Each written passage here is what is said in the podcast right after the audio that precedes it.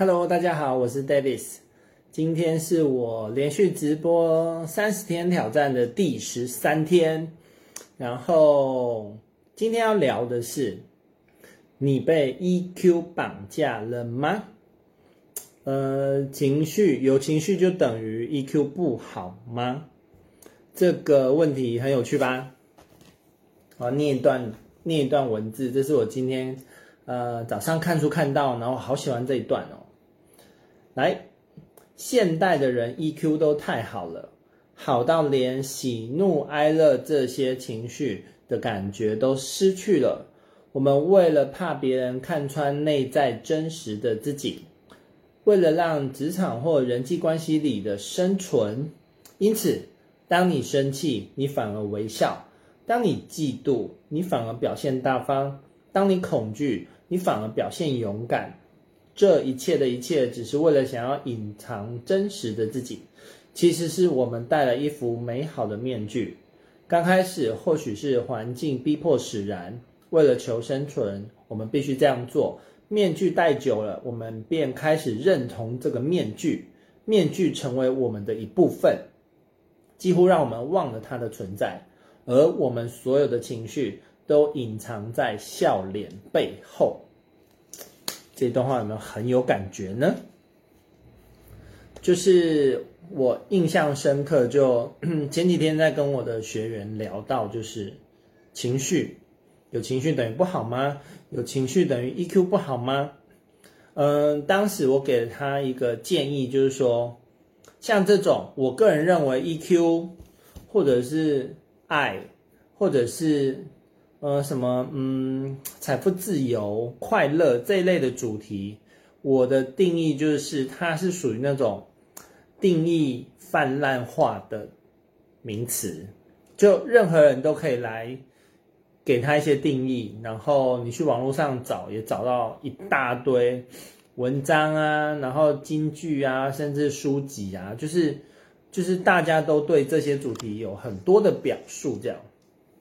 当时我给我学员一个建议，就是说，你可以去找，在这个领域上面，你觉得你欣赏的三个对象，三个对象，那，嗯，然后他们在这个领域上面是有明确的成绩的，所以，呃，我想到说，光是呃 EQ 高情商这件事，我当时我给他一个分享，就是说，如果这问题给我的话，我会想到是第一个是蔡康永。印象中，大概一两年前，我看到他的书在谈，就是他的情商课两本。第一本我印象非常非常深刻，就是这算是我嗯最喜欢的书之一。这样子，里面就是在谈情商啊，怎样才是一个健康的情商。那蔡康永他有提到说，呃，林志玲其实就是人人好。然后永远都是很有礼貌，这样，在他眼中，他觉得这样不是一个高情商的表现。虽然他跟林志颖是好朋友，但他却，嗯、呃，讲出了他的看法。那另外一个蔡康永认为高情商的代表是周杰伦。周杰伦平常给人家酷酷的感觉嘛，但是他蔡康永之所以说他认为他是高情商，是因为周杰伦他其实是很明确的。